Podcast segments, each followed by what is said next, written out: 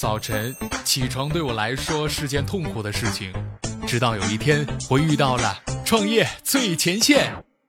之后的每一天，我起床的第一件事就是打开喜马拉雅 FM，收听《创业最前线》。欢迎大家如约做客今天的《创业最》。后来啊，随着时间的推移，我渐渐发现了，早晨赶公车的时候可以听，中午吃饭的时候可以听，晚上睡觉前也可以听。我是音乐，邀请大家一起来聆听我和大家的创业最前线。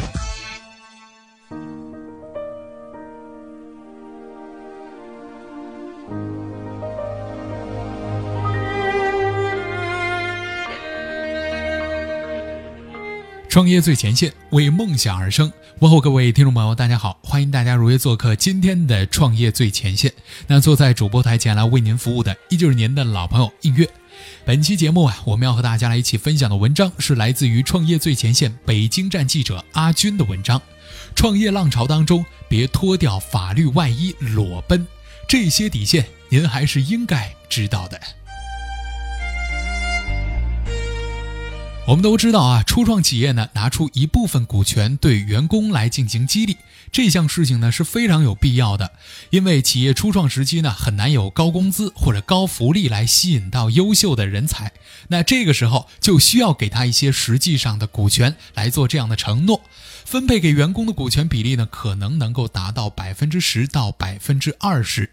前不久，创业最前线新媒体集团呢，在北京中航广场举办了“创投大家说”的第二期线下沙龙活动。那么，在这项活动期间呢，创业最前线的法律顾问郭荣珍律师就分享了他对于创业企业所面临的法律风险的问题的一些独到见解，以及就如何规避法律风险的一些有效措施。那现场呢，非常的火爆，可以说干货十足。那今天的这期节目呢，就和大家来集中的解决。这样几个问题，首先我们来看第一个问题：创业企业所面临的法律风险到底有哪些特点呢？与很多大企业已经拥有比较健全的程序和规章制度大有不同的是，创业企业具有资金规模小、管理机构简单、管理粗放和缺乏规章制度等等特点，很容易就面临法律风险。那么，创业企业容易面临的法律风险到底有哪些特点呢？具体我们可以总结为以下几点。首先，我们来看第一点：突破性风险多。由于大多数的创业企业的内部管理和对外业务呢，均处于不稳定的一个状态，而且还没有建立起一套成熟的风险处理的流程和机制，所以说啊，难免会发生一些突发性的法律风险。第二点，合同执行风险比较突出。创业初期啊，很多公司的合同呢本身就是不完善、不合理的，并且没有经过专业的法律律师来做进一步的审核和修订，所以说存在着潜在的一些风险非常的巨大，而且在执行的过程当中呢，因为执行和合同文本呢会产生一些差异，所以说风险也是很容易产生的。第三点，证据风险普遍。打官司呢，实际上就是需要一些证据的比拼啊。而创业企业在商业交易的过程当中呢，很多的时候啊都是口头约定的。倘若对方否认事实或者拖延的话呢，那打官司的过程就会变得非常的艰难了。而且在缺乏证据的情况之下，诉讼成本也会相应的增加。如果诉讼成本高于回收成本，可能啊就会放弃了。而且在文本的方面，比如合同。法律文书或者法律信件等等，未建立很好的收集或收藏的时候呢，可能就会发生丢失的情况，可以说风险加大了。来看第四点，法律性文件一致性的风险。法律性文件呢，包括对外的合同和对内的规章制度等等。对于对外的合同的话呢，常常出现在同一事务上，签订先后不同的一些合同，彼此间呢相互的矛盾，甚至会出现原合同和补充的合同的一些合同主体不一致的情形啊，直接就影响到了合同的效力。对于对内的一些规章制度来说呢，因为没有一致性的审核的机构，也会常常的出现前后的矛盾，或者规章制度之间的衔接不畅、相互矛盾的一些情形。好的，那刚刚呢，我们了解到的是法律风险的一些独特的一些特点。那接下来呢，我们就来了解一下如何在设立环节来做好法律风险的一些防控。这方面，我们来集中的解答一下。首先，我们来看股东如何确定出资额呢？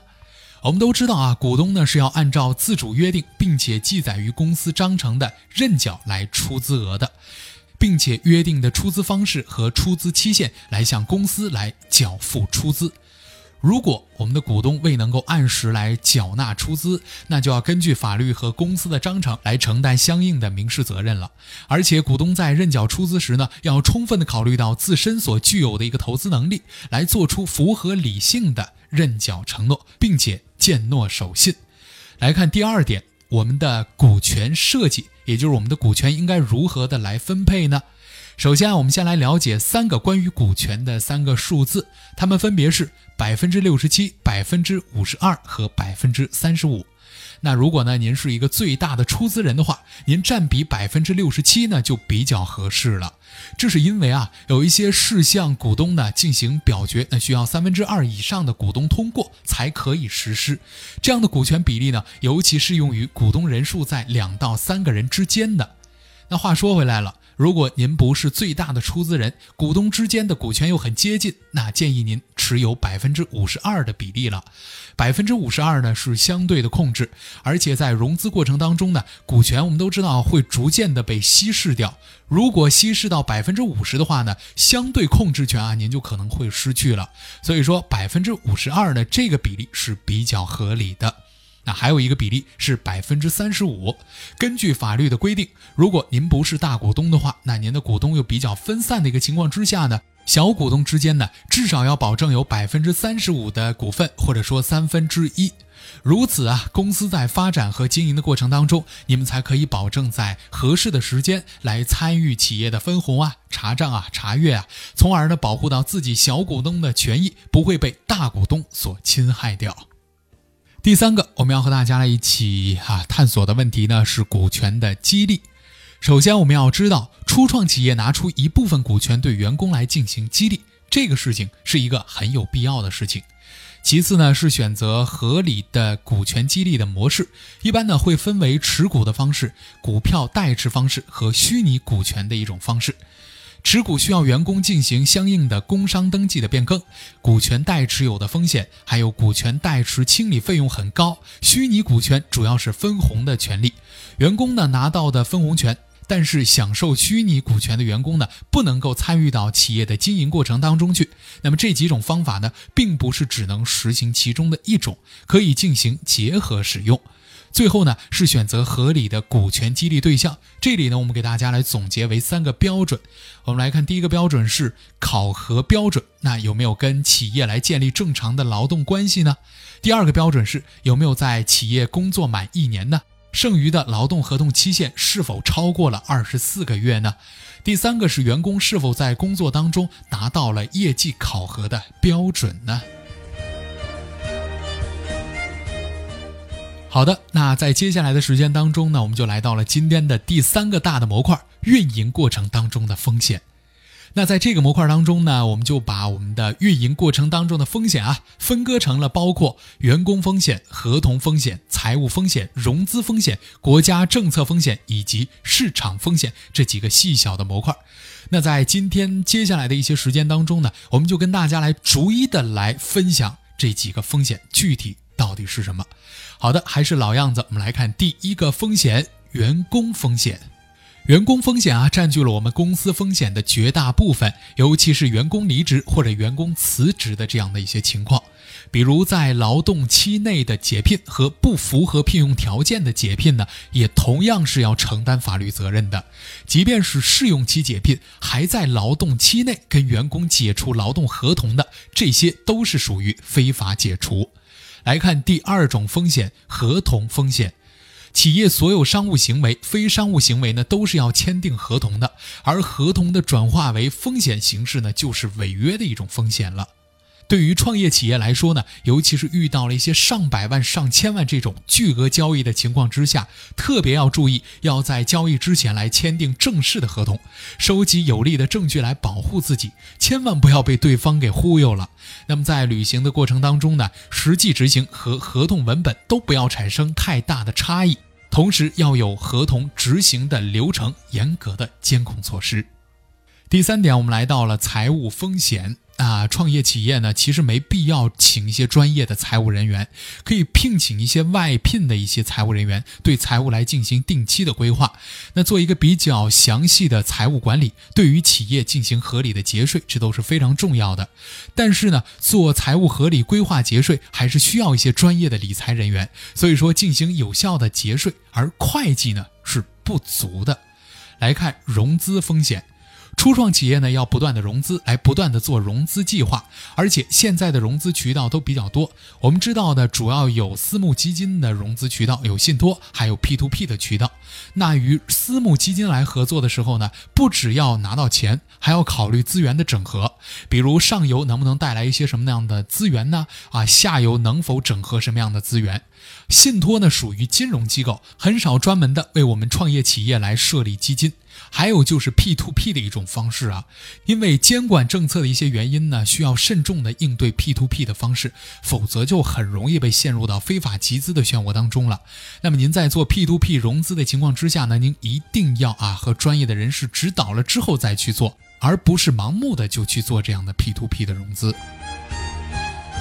下面我们来看第五种风险：国家政策风险、市场风险。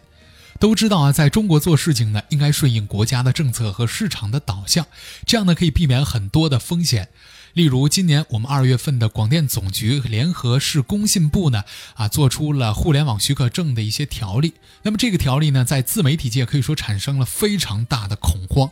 后来大概过了一个月左右吧，广电就另外的下了一个补充通知啊，这个服务证呢针对服务企业、平台企业，而不是针对互联网的自媒体人。那自媒体人呢属于内容操作者，这样的话，自媒体人这个时候才能够放得下心来。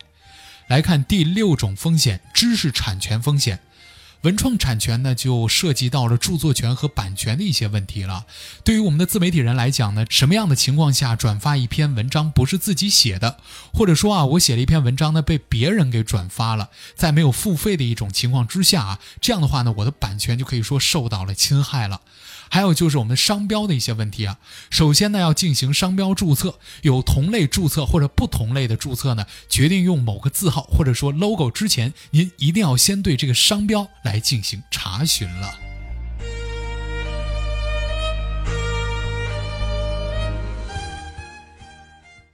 人们常说，能够驯服早晨的人，必将能够驯服早起的人生。